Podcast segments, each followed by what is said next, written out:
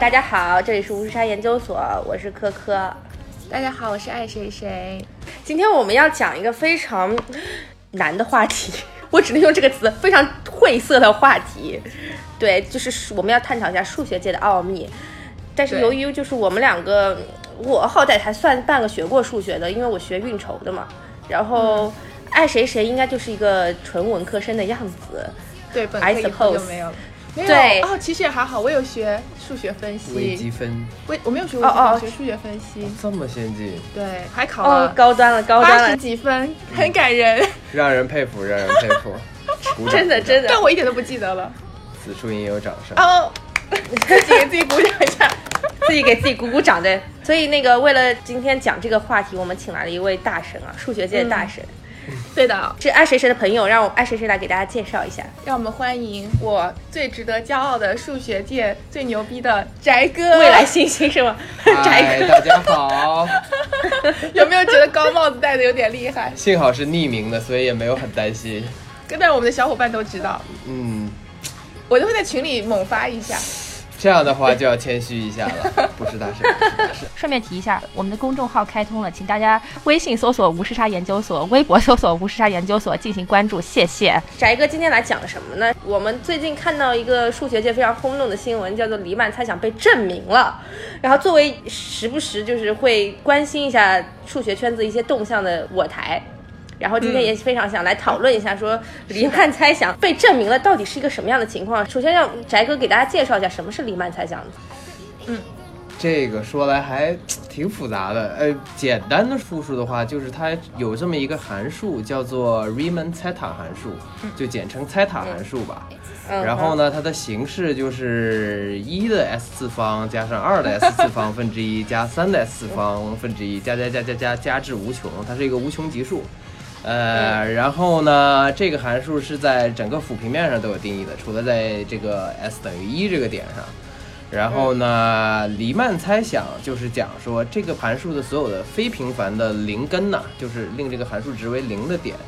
它都落在一个十步为二分之一的这个轴上面，这个直线上面啊，他们管这个线线叫做临界线。嗯，呃，然后这这有无穷多个根，然后说是非平凡的零根呢，是因为它有一堆平凡的零根，这个是有周期的，就是负二、负四、负六、负八，这些全都是它平凡零根，这就没什么好讲的。嗯，它的非平凡的零根呢，是和质数的分布有着极其密切的联系，然后是一个。呃，数学界大家都非常瞩目的这个蕴含了宇宙的奥秘的这么一个问题，所以大家都非常关注。嗯，用一个正常人能够听懂的话来解释呢， 就是黎曼猜想这个公式能够呃 predict 所有 prime number 就是质数的分布，对吧？对差不多可以这样说吧，我们就这样含糊的过去吧。 对，就就就就这样，就这样了。好了，谢谢。对，什么平平凡不平凡的姐，我也不知道了。 对这部分我还是听懂了哎，嗯就平凡就是说它完全是有规律的，呃你就就可以是忽略，对你可以整体忽略掉这一波。那那些不平凡的呢，就他们不合群，他们喜欢自己玩 儿，所以就非常具有活力的解释。对这个猜想其实是有非常重大的应用价值的，对吧，翟哥？呃，应该好像最大的运用是在密码学上吧，他们有这个嗯 RSA 的这种密密码，然后就是如果你没有这个所谓的公式，就 public key，然后你要去这个强行破解的话，它就变成转变成一个找素数的这么一个问题，找质数的这么一对个问题。插一个，你刚刚说 public key，我突然就想到 blockchain 有什么 public key 和 private 呃， key 是有它有关吗？呃，啊也有关，但是他们现在，据我所知，这个密码学也是更新换代了。现在就是、就是，即使你能比较快的找到质数，好像也不能说就是很容易的破解对方密码，所以好像也没什么值得恐慌的，大概就是这样。但啊、哦然后近些年来好像也说质数的分布和物理学上的什么一个 topic 有非常密切的联系，对。嗯，啊、但是我也不太具体了解那是什么样的 topic，嗯，刚刚应该是一些普通人不太关注的 topic。你刚刚说那个破解密码找质数是什么概念？就是说你能够找到这个密码串里的质数，你就更容易破解这个密码。它这个问题就是，呃，具体的细节我也不知道，但是就是说你如果没有这个 public key，然后你想要破解强暴力破解这个密码，嗯，那么它等它可以等价为去做一个就是找一个非常大的质数这么样的一个问题。哦，然后呢，这个是没有非常有效的算法的。啊，然后他们常说这个 Bitcoin 常说挖矿挖矿，其实也是就是就是有一些就是破解一些这种就是密码题这样的感觉。它所谓嗯的挖矿就是用这个计算机去暴力破解一些这种数学题。嗯哦，哦，所以总的来说，这个黎曼猜想是一个就是只要你看得懂，就能显得特别有文化的问题，是吧？它其实在这个克雷研究所它放出的这个七大问题里面，它算是嗯比较。就是问题的形式比较好读的那一类问题，嗯还有一些就是读完之后不知道刚他才在讲啊 说什么的，？对，对，所以这个问题到底被证明了没有呢？目前普遍大家觉得应该是不太靠谱吧？嗯，就这个人是是？吧？啊、他人呢？啊、他是一个非常非常厉害的数学家。然后呢，他是嗯阿贝尔奖和菲尔兹奖的双料得主。然后年轻的时候，哦然后菲尔兹奖嘛，就是有点儿数学界的诺贝尔的这种感觉。对对嗯对但他是你知道给年轻一点的数学家的，所以他这个成果也是他嗯四十岁以年下轻是时候吧？嗯，对。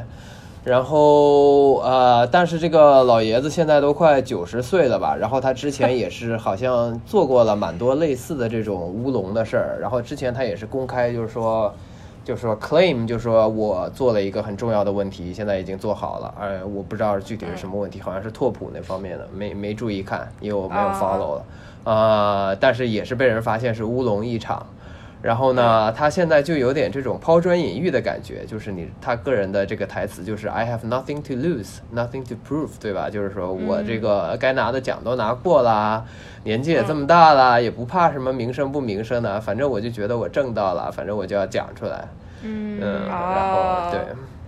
那他有发，反正都已经他90岁了那个 paper 出来给大家看吗？对他发出来了，只有五页纸。然后呢，然后他之后有了个宣讲会， 嗯宣讲会之后呢，他完了之后也没讲多久，然后他就讲完了嘛，然嗯后就问在场的有没有什么问题要问，然后在场的同行们就。有长达半分钟的沉默，嗯然后就是 没人知道要问什么，因为大家都不是很信服吧。然后好像第一个问的人就是用一些嗯略带嘲讽的口吻问的，就是说，所以黎曼猜想真的被证明了吗？哦呃这个问题问的也让人无对法，有回答。些尬，有点挑衅啊！呃，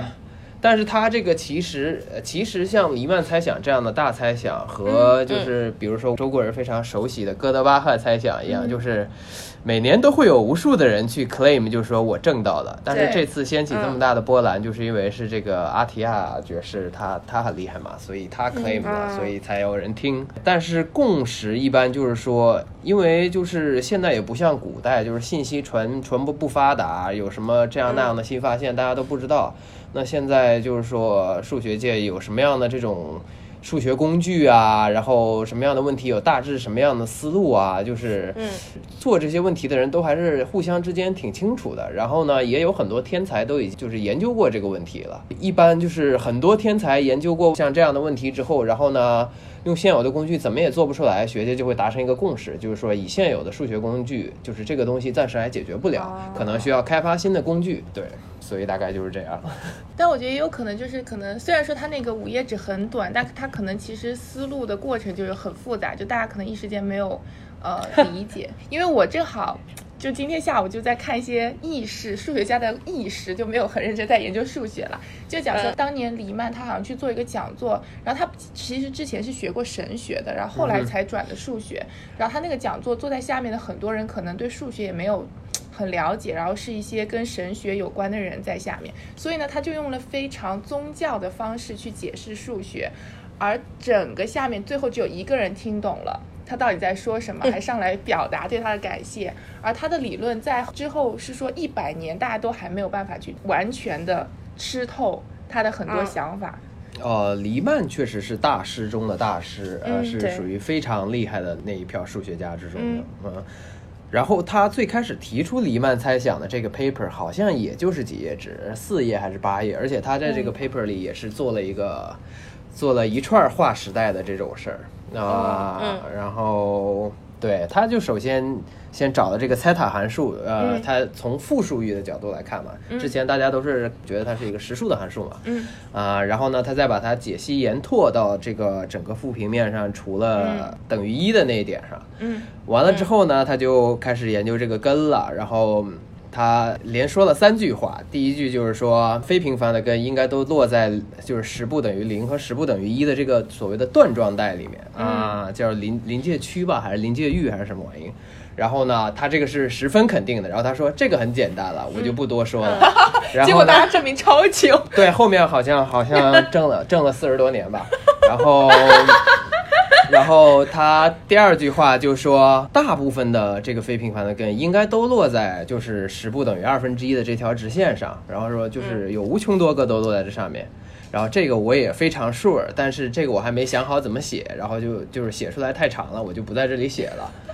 然后呢，然后他这是递进式的嘛，他嗯对每一个都比上一个强一点。对然后他第三个就是说，我觉得有可能所有的非平凡的零零根呢，都在这个十不等于二分之一的这条线上，嗯，哦但是这个我还整不到啊。哦，数学界真的很搞笑啊！就是数学界可以我随便提一个猜想，然后就死了， 然后就留给大家去证明吧。然后完全可以啊是不是就前仆后继的去证 明，尤其是，所以数论的猜想会特别有名，因为嗯就是数论的很多它是猜想，就是表达是非常简单的，像什么哥德巴赫猜想啊，说所有大于二的偶数啊都能分解成两个质数之和啊，这种就是嗯但哥那德个巴赫他也不是个数学家，他就是突然想到这么个事儿，嗯然后他就哦写了个信给欧拉。那这个问嗯题他除了提出了这个问题之外，他本人并没有任何贡献。对，呃，哦，但是后面这样还。是这样子的吗？就是现在这个什么大于二都可以两个质数后面有吗很多不同的形式了吧？好像有说几个比较现代的是，比如说什么所有大于五的基数都能表成表成三个质数之和啊这样的嗯，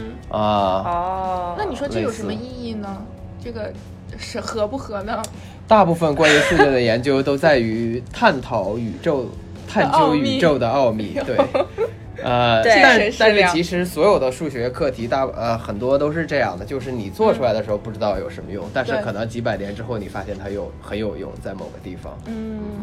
对，就搞不好就成为物理学的基石了呢，对吧？物理学就推动人类社会发展了，对吧？但是这个就很搞笑嗯啊，就是你看他提出一个猜想，然后完了之后学界一震就震个三四百年，这是蛮磨人的，是吧？是，他还冠 名了，多爽！对，冠名，他应该不太希望自己的提出这个猜想被震出来吧？ 某种程度上，嗯，挣出来也好啊，挣出来就是叉叉定理了嘛。嗯，哦，那我们就要多考一题，好累啊！对我考一对，我考不到这种水平的。会不会有一波人专门致力于去证明这些猜想都是错的呢？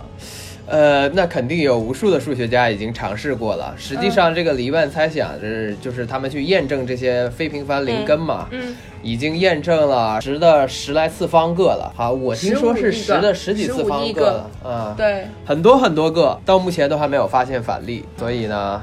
很多人还是挺有信心的，觉得是嗯就是这样的。哦哦，那所以出发点其实不是在政委对吧？其实是想把这个东西震出来的对吧？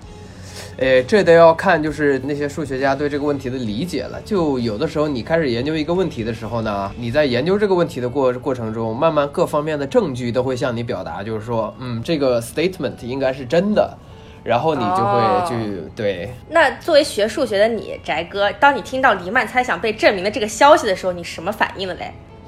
嗯，你是下意识反应说不可能被震出来，还是那倒还是那我倒操，也我要去看没看？有呃，但是也是挺质疑的吧，因为我记得大学时候的老师说，这个猜想离被证明还还还挺遥远的。哦，嗯，你说我都没有被我都没有证明，怎么会有人证明出来是？可是他为什么会觉得说还挺遥远的呢？是什么基础不够，所以导致啊、就像刚刚说嘛，就是学界是有共识的，对于这种问题，嗯就是已经有很多非常天才的人，用尝现有试的过了嗯工具啊、或者是各个其他领域借来的工具，全都试过了，嗯，然后呢，怎么都做不出来，这时候往往就是。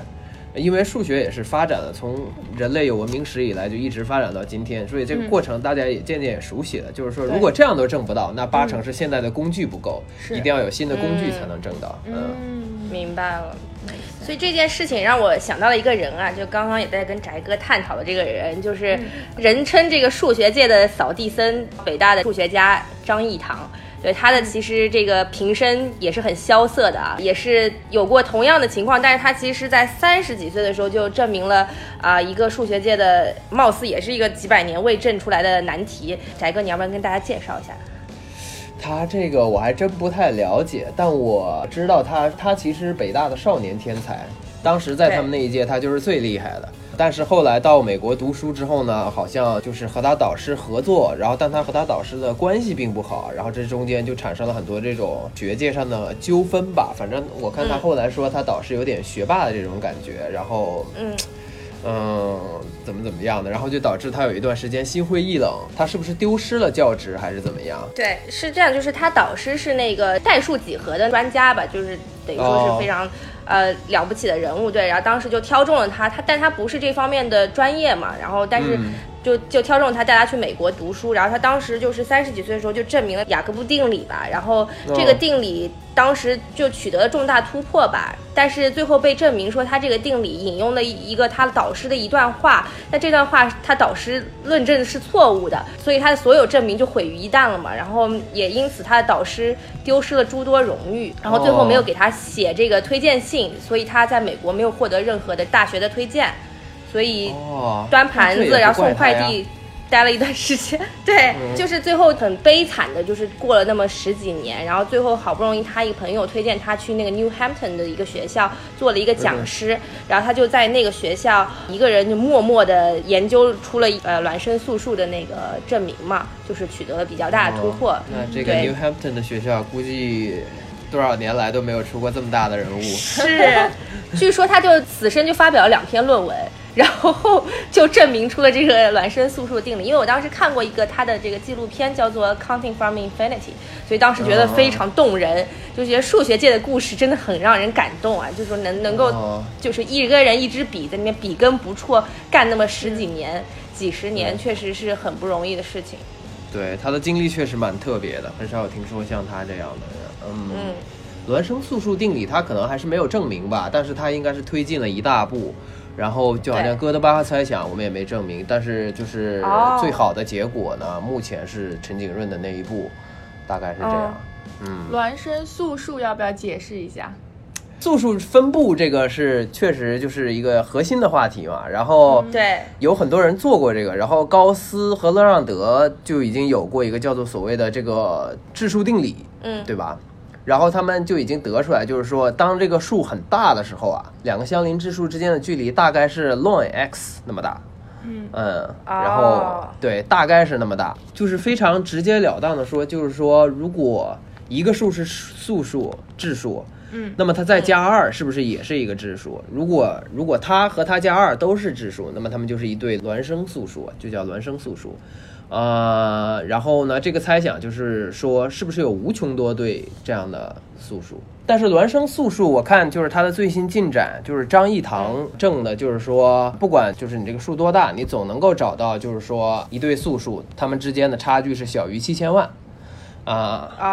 啊，那你孪生素数这个猜想想要证的就是说，就是不管多大，就是多靠后，那么你总能找到一对素数，它们之间的差等于二。现在呢，它就是推进到了，就是说，不管多靠后，你总能找到一对素数，它们之间的差是小于七千万的。嗯对，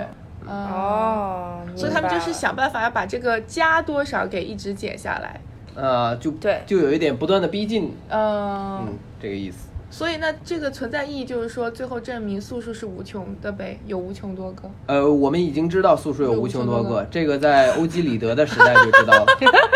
尴尬了，尴尬了。尴尬了，剪掉。 所以它意义是什么呢？ 它的意义啊，宇宙的奥秘啊，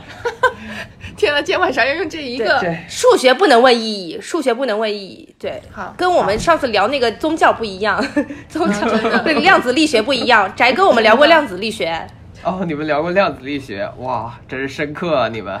对你们电对，台超太深深刻了。对对，不得了不得了。那刚刚提到哥德巴赫猜想，然后也请翟哥大概简单介绍一下。虽然这个猜想已经在中国声名远播， 就是小朋友们都知道，对，但是还请翟哥大概简单说一下吧。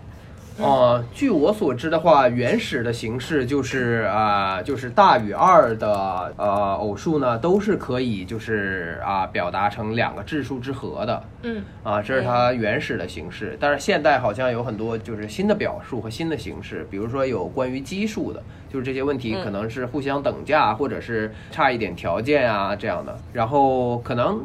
哥德巴赫猜想，据我所知，就是目前最好的结果还是陈景润做的吧。嗯啊，但是这个哥德巴赫猜想在中国的名气非常大，但是其实它是远没有黎曼猜想那么受人瞩目。嗯，为什么他在中国？呃，就是因为那个陈景啊润他对，因为体制推荐了他。哦，OK，嗯中国还有其他很多数学大师吧，就是除了陈景润，陈景润比较有名，对吧？呃，陈景润其实严格来说不算一个大师，他这一辈子呢就是做了这一个工作，像其他的工哦对，呃，他他确实是被体体制推出来的吧？啊、他的工作是好工作，但是就是说他离大师还是相当有距离的。嗯啊、大师的话，中国可能陈省身、邱成桐、哦华罗庚，邱不成知道桐算不算得嗯上大师？嗯嗯。明白。既然我们说到那个哥德巴赫猜想，另外还有两个，就是都是并称世界三大数学猜想，一个是费马猜想，还有一个是四色猜想。我今天稍微看了一下，因为我觉得四色猜想还是呃蛮容易理解的。啊，好像是已经证到了四色，现在哦已是经四色定理了吧？应哦，已该经是定理了。哦，是哎，四色四色定理，就是用最简单的方法说，就是说，比如说你填一个地图啊、然后你要把不同的国家涂不一样的颜色，那么只你用四个颜色就可以保证任何两个国家它是不可能会有相同颜色的。相邻的两个嗯国家对是不能有同的，相邻的国家对嗯但为什么我觉得听起来这是一个非常简单的东西，但是证起来好像还蛮当初困难。当初提出这个问题的人，啊、也不是说提出这个问题的人吧，嗯，当初有一个非常著名的俄罗斯数学家也是这样想的嗯啊、叫什么来着？我想不起来，是一个非常厉害的大家。啊，然后呢，他在课堂上就是这么跟他的学生说的，嗯他就敲黑板说，嗯这个问题其实应该是一个很简单问题。他 用非常不屑的语气说，嗯之所以还没有被证明，就是因为没有像我一样厉害的数学家 work on it。然后他就说，现在我就证给你们看，哦然后就开始当场进行天哪对，然后就开始证了。若干节课下来之后呢，没有证到，然后他就不得不向学生承认，这是算是个趣闻吧？据说当时电闪雷鸣是，然后他就脸脸色非常阴沉的说，就是 老天爷在惩罚我，就是说大话。然后这个问题还是挺难的。后来就是这样啊对，后面也是有了计算机的发展，它可以做很多演算，然后才慢慢把这个给证明了。他学生好惨啊，就坐在下面要看那么久。但我觉得他们应该也很开心 吧。可以 划水，嗯对，这个也不知道时候老师在点震什么。点名感谢昨天在 Facebook 见到的上，他给我推荐了这个是北大未名 BBS 上的一个数学系的人写的帖子，叫做《Heroes in My Heart》，然后讲的全都是这些数学家的趣事，哦，对，哦，外援外挺有意援，思啊，对，非常的嗯搞笑。就所以，我正好就你一说，我就想起来，但完全不知道，因为我对这个人没有印象，他毕竟不是我的领域。哦，我刚刚想说是科尔莫格洛夫，幸好没有乱讲。 我觉得就是这个感觉很相似，就是我当时。读书的时候就总喜欢看老师在黑板上震不出东西来，就扒在黑板上了，嗯就很尴尬。那个黑板很大嘛，老师一个人在讲台上走来走去，就看他自己哪里震错了，然后 对，很心疼在下面，然后老师震不出来，然后大家都交头接耳，就这么看着老师，然后老师就晾在黑板上了，很尴尬。想着天呐，毁了毁了，教学生涯毁了。对，然后有的老师就胡乱震一下，你知道吗？就说这个不就是这样子的吗？好了，就是下面一条题目。嗯我觉得这时候一定要冷静，然后就说这时候冷 "OK 静 说，对，时间差不多，同学们接下来的步骤自己回去震一下。对对对对，或者就是略过吧，这是挺挺明显的，对对对对对显然显然。很显然，这个就等于这个。对，那四色定理既然已经是搞定了，那还有一个那个费马是不是还没有被证出来？费马猜想现在也是费马定理了，哦费马天呐！怀尔斯定所理。以就只有那个哥哥德德巴巴赫猜想，嗯，对，嗯费马猜奖是那个安德鲁·华尔兹挣的，对吧？对他也拿了菲尔兹数学奖的这个。对，好像九几年挣的吧？对，嗯，哦，对这个费马还是蛮非常容易解理解释的，对就是它有个方程是 x 的 n 次方加 y 的 n 次方等于 z 的 n 次方，然后呢，嗯这个 n 大于二的时候呢，费马说，嗯，这个是没有正整数解的，嗯这就是当时叫猜想。对吧？n 等于二的时候，就是我们的这个就是勾股数嘛，就是对三平方对加四对平对方对对对对对对对。对，那大于二的时候，他说就已经没有正整数解了。然后呢，他说我想到了一个绝妙的正法，嗯，但是呢，就是就是他写这个手稿这里，他说这地方太小，我写不下了。然后他就说那就这样过了吧。我去，对，然后就困扰了后世几百年。那当300然，多现在年大家都觉得，对，就是他其实是想错了，他其实肯定是没挣到，他就是当时啊，脑海里一闪念过，觉得自己挣到了，但是他可能详细对写下来就会发现还是不行。是我好像听过这个 Andrew 的这个故事，就是证明的这个人的故事，就是说，据说他二十几岁的时候就开始研究这个费马猜想了，但是直到三十几岁的时候，他才开始觉得自己有能力开始着手攻破，因为他想要拿那个菲尔兹数学奖嘛，那是只颁给四十岁以下的人的嘛，所以他就。在他四十岁生日当天，公布了他证明的这个论文，然后但是被大家检查出来说他在第三章的时候犯了对一个非常严重的错误，所以以至于整篇论文又泡汤了。这样不对就拿不到那个奖了吗？ 然后据说他后来有一天在外面走路的时候，又灵光乍现，看到一个气球，然后就想着说用了个什么椭圆定理，然后回去就立刻把这个东西写下来，就证明出来了。这个时候离他四十一岁的生日还差这两个月，所以他 又最终还是获得了这个奖，我觉得也是蛮执着的啊。你们这个数学界啊为什么也要搞一个什么 forty under forty 呢？对真的是啊跟跟金融界玻璃，对呀、搞干得一样干嘛干嘛这样呢？对啊，搞得人家四十岁之前都不能好好过人生呢。啊，他当时的心情应该是极其愁苦的吧？就是搞了这个得有个十年，然后哦写出来发现哎有有错，错误那这过去十年 白干了。真的不行，这个不能忍。然后又闷头跟着学生一起搞了，好像有那么个半年多。嗯然后好像是从他呃过去尝试过，但是最后没有采用的方法中，又重新回去思索了一遍，然后又把他一个弃用的方法拿回来，把那一步补上了。嗯，嗯，关于费马大定理，我这就今天正好又看到一个还蛮有趣的故事。这个故事讲的是这个沃尔夫奖的来历。沃尔夫呢，呃，不知道他这个拉斯梅到底该怎么念。然后他就说，大学读数学的时候被一个漂亮女孩子拒绝，然后他就非常的绝望，定下了自杀的日子。然后在那一天来临之前呢，他告别这个世界，他就是到处走一走啊，剩下几个小时他就跑一跑，然后最后去到图书馆，开翻到了数学的书，就看到有一个人想要证明为什么费马大定理不对，就是说想要证伪，是不是？嗯，然后他就被那篇文章吸引了，发现里面有个 bug，然后就一直工作到凌晨，就想证明这个 bug。最后哦他又很开心，从此设立了这个奖，说谁能够证明费马大定理，就给 人家十万马克。哦，他好像是、哦对他，他也不是说这个定理不对，他是就是说那个人前人的证证明明，对柯西的证明为什对对么不行？对对对，觉得很好笑。哦所以数学界的人都还蛮 nerdy 的，嗯，有没有对，就这种事儿其实蛮常发生的，尤其是这种嗯就是大猜想、大定理，就是对经常会有这种乌龙，就是说挣到了，然后回来被人发现有错，因为往往检查他的论文可能也要个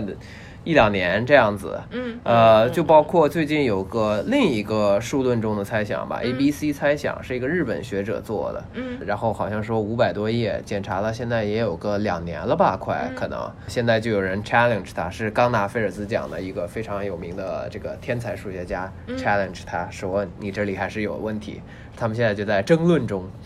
就一个人说你有问还题，一个人说这个 defense。嗯，这个刚刚爱谁谁给大家讲了一个数学家为情自杀故事啊，但其实那个我也听过一个数学家比较含蓄的表达自己爱意的一个故事，就是大家嗯应应该以前都看过一个百岁山的广告，就是大数学家笛卡尔向瑞典公主表白的那个广告片，哦对这个对广告对片对拍的非常含那好蓄，你有没有印象？有没有印象？我有印象，但是我只觉得那个 costume 特别 fake，你不觉得吗？ 对对对，特别 cheap。 我没看过这个广告，对，就反正大家都一头雾水，说百岁山到底想要表达什么东西？但嗯其实这个背后蕴藏的一个故事，就是说当时这个笛卡尔想向这个瑞典公主表白的时候，然后他就写了嗯一个数学公式给那个瑞典公主，因为两个人都是数学界的狂热爱好者，然后就写了一个嗯什么公式呢？就写的是 r 等于 a 乘以一减 sin theta。 什么是个新型曲线吗？还是什么？对，哇，翟哥立刻说出来了，对他就是在直角坐标系上秒秒懂懂秒秒懂懂，对对对，啊画出来之后就是一个心形的形状，因为这个西塔不是那个圆嘛，然后就可以原来这种对这种示爱方式在数学界是很传统的，习他一秒就猜到了。 对对对对，就是哇，就是我觉得还是蛮感人的了。数学家的感情故 事，哎，那我也贡献一个吧。耶！你贡献一个，好好，贡献一个自己的有吗？个还是有呃不不不，也是一个非常有名的大数学家，但他非常早就死了啊，是一个哦天才数学家，就是是二十几岁出头就死了。然后如果他没死的话，他可能会有很多很多的贡献。嗯，就是嗯他嗯算是现代代数之父之一吧，他名字叫伽罗华，法国数学家。嗯，就是一生也非常坎坷，就是就像那个年代的这些法国人一样，喜欢搞这种政治运动，然后被抓进嗯去就是坐牢过好几次。啊，然后呢，他不擅长考试，就考了几次这个法国当时这这个非常好的这种，就是叫法国功高还是什么，都没有考过。然后好像还和这个主考官有冲突，就是不不善为人，不善为人。嗯情商不高呃，情商不高。然后呢，最后死掉是怎么死的呢？呃，就是他和当时非常有名的一个这种法国社交圈的这个交际花，啊就是勾搭上了。但这个交际花又有另一个情人，然后他们就约了决斗。然后呢，约了决斗呢，然后别人早就跟他说，就是这个交际花另一个情人呢是一个非常牛逼的这个枪手，啊，哦，然后他不管，他还是就是执就意是要去去了。去决斗前的当晚，把他的一些工作就是全都写成了手稿，手稿留下来之后天就跟人哪决斗，然后就被人一枪打死了。哦，啊、天哪！天嗯哪！，然后他手稿还寄给过柯西，但是柯西当时没在意，没没有给他推广，所以就导致哦他活着的时候也挺失意的。嗯，就是一直没有人重视他，但是他的结果是非常赫赫有名。他的结果就是说，里面有一个比较有名的推论。呃，嗯是五次及五次以上的代数方程是没有公式解的，就是小时候，比如说我们学代数方程的时候，我们不是学了一元二次方程嘛，嗯对二次方程哦有对求根公式，对后来我们知道对三次方程和四次方程也有求根公式，虽然嗯没让我们背这个公式，因为它不实用。对，啊、那这时候就是开始想了，为什那五次方程的求根公式呢、n 次方程的求根公式呢？嗯，这个是当时就是古典代数的一个核心议题嘛，就是想给出任意一阶代数方程的这种求根公式。嗯啊、嗯后来就是他证到的，就是说，就是五次及五次以上的代数方程是没有这个求根公式的。哦，所以相当于是省了大家力，就是大家你不用去执着去追求这种五次方程的对对 对，的解了，就是然我已后经证明它不可能了。哎，对，而且哎，呃这里说的对，就是他同时还作为他的推论呢，反证了就是，就是我们有所谓的古典三大几何问题嘛，嗯就是尺规作图，对，能不能做到就是倍立方体，能不能做到化圆为方，嗯能不能做到呃三等分角。三等分角。嗯，就是哦就是三等分一个角嗯啊，就是这是尺规作图，然后就是无数人去尝试都没有成功，后来就是根据他这个结果呢，就可以推导出来，就是说三等分角不可能的，嗯，贝立方体也不可能的。啊，啊，哇，然他后贡献很大呀，我觉得他解救了好多学生哦，嗯，因为大家都可以想说不用证，不可以拿啊但是直到今天还是有很多民科在就是执着 work on it，然后说哦我已经做到了，哦，是呃吗？一般都是 做错 了。这个很搞笑。对，化圆为方也是不行的，因嗯为派是个超越数。什么叫化圆为方？化圆为方就是找到一个等面积的方形，呃，与你就是与你给定的圆等面积的 方形。嗯，哦，不过说到这个派啊，我就是要跟听众朋友们透露一下，这个哎派呀三点一四一五九二六五三五呢，是 tattoo 在我们宅哥的手臂上的。啊这个数字呢，我觉得很多小朋友都背过，对不对？嗯，但天上哪，面看一下那个数看一下，我就没有翟翟哥展没有示一下认。出来是什么嗯数，能看到吗？哦，上面是一个纹在手上的吗？嗯对，是二点七一八二八幺八二八二八是什么？ 请解释。那个是 e 啊、哦是 e，那我也对知道是 exponential，是自然对数的底嘛。对，但嗯，天哪！说起 e 和派，就是两个都是非常有名的数学常数嘛，但是对可能大众对派要更，嗯就是派的名声熟悉更响亮。但是对其实派呢，呃，相对来讲要比 e 要神秘一些，就是它有很多性质，到现在我们都还就是了解的不是很透彻。相对来讲，对于 e 来讲，我们是嗯呃十分了解的。对啊，嗯对，天天算 log，嗯，那翟哥纹了多少位在手上？呃，也没几位，没其实我没背不几位下来几位，对，哦我你是我不擅长背这个，你是纹了你背到的那一位。呃，也不是，我应该背不了那么远，我感觉， 我觉得派我是可以的，啊，派你是可以的吗？对你这样考试能让你进去吗？这是自己在那边打小抄。应该都是用不到的，我们对当时考试大部分试卷上是没什么数的，都是啊正都面。是符号。哦，说到符号，它还有好几个符号，快点 show off 一下。嗯就符号都分别那很是什么酷呀？其实也是，就是天相哪哦当于是一个，就是一堆数学常数吧。 嗯，就是 e 派 i 零一。其实因为这几个数呢，都嗯是啊非常重要的数学常数，然后可以被放到一个公式里，叫欧拉公式嘛。哎，当然哦欧拉有好多公式，欧拉是一个非常擅长做计算的人。哎嗯，啊，但是这个公式就是 e 的派 i 次方加一等于零。感嗯啊觉好浪漫哦就。是这样他嗯们是一家子，嗯，他把好、哦好多个这种重要的数学常数都放到了一个公式里，所以就对特别漂亮，嗯，非常神奇，对，宇宙的奥秘。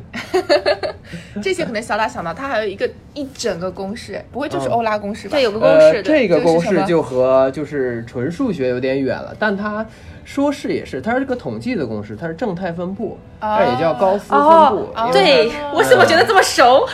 嗯，终于说是看懂了高斯分布其实它也不是高斯第一个提出来的，它这嗯个应该是高斯把它推广出来的吧，在研究最小二乘法的时候。嗯，然后它是统计里非常核心的一个分布，非常非常核心。是那那翟哥为什么纹这三块在手上呢？有有呃什，么解释吗？就就都是觉美啊美得，嗯，觉得非常具有美感吧。嗯，宇宙的奥秘。哦，就是是不是别人要跟你讲话的时候，你说不要跟我讲话， 看这里， Talk to the hand。对。或者是完全是为了 conversation wise，就是你知道，大家上来就可以问啊，挑你起这话个题。对嗯，icebreaker。但另外一只手上纹的什么呢？另外一个手腕就和数学没什么没关系没了。关系，还有超级超级多，今天我确实觉得爱谁谁找了一个非常正确的人啊，就是感觉把自己的热爱都纹在自己的身上呢， 就是永远洗不掉那种。可惜对并没有走向这一 条路，嗯，很早就哎 diverge 了。那后悔吗？还是现在还是依然保有对数学的热爱嘞？呃，作为兴趣，还是时不时有关注一下吧，或者是看到有一些嗯能够理解的数学问题，还会呃，就是想一想作为一个娱乐。但是就嗯嗯是嗯对于这种纯数学领域的大部分问题，呃，它都是一个台阶一个台阶的嘛，就是嗯嗯你嗯中间断掉的话，你是再往上是有断层的，你就理解不了了。对，嗯是嗯。那当年的数学理想还记得吗？当年的数学理想，其实当年也不是很有数学理想吧，那并没有打算把它当个事业，但是一直都是相当有兴趣的。嗯，就就为什么会喜欢数学呢？当年有什么契机让你接触的数学呢？